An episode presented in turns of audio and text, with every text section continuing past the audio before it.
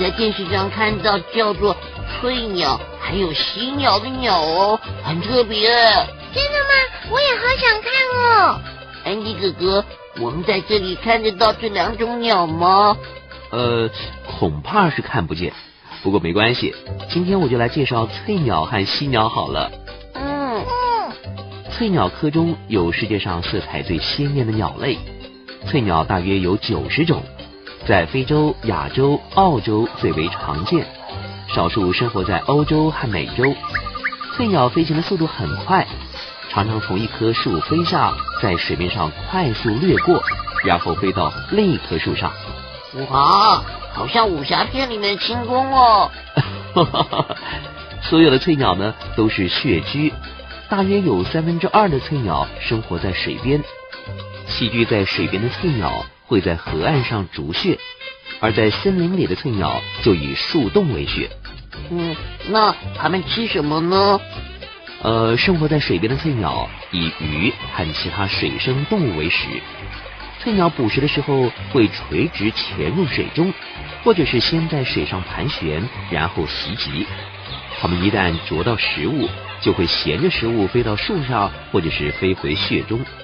哎，这哥哥，还有没有比较特别的？有啊，有一种叫做带翠鸟，它在飞行的时候会发出响亮的嘎嘎声。还有一种叫做笑翠鸟，这是世界上最大的翠鸟。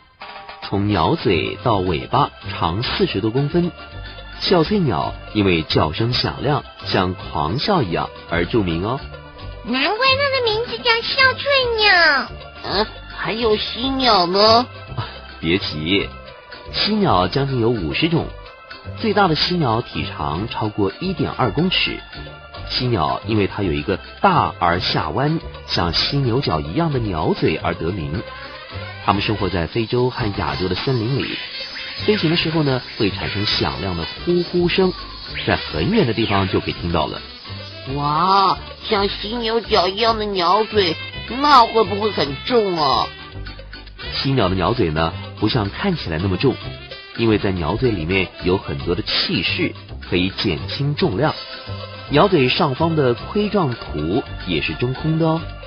盔状图那有什么用处啊？哦，盔状图的主要功能可能是做求偶的装饰哦。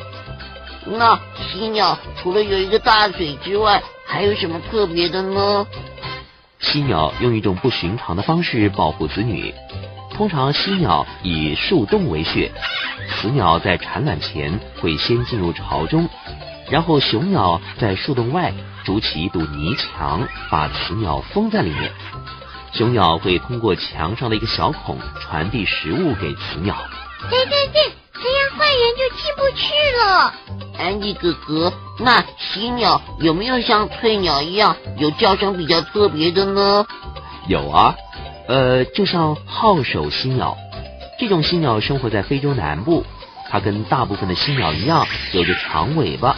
强壮的爪，眼睛周围没有毛，它响亮的叫声又像小孩的哭声，又像不和谐的号角，真好玩呢。嗯，我真想听听看笑翠鸟和号手犀鸟的叫声哦。皮特，我想你说的声音就像笑翠鸟一样哦。好，家里。哈哈哈哈哈哈。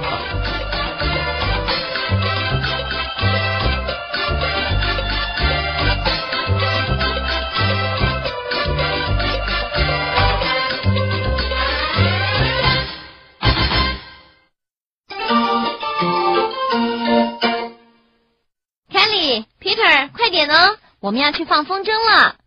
小朋友你放过风筝吗？你想不想知道风筝的历史呢？千万不要错过我们下次的介绍哦。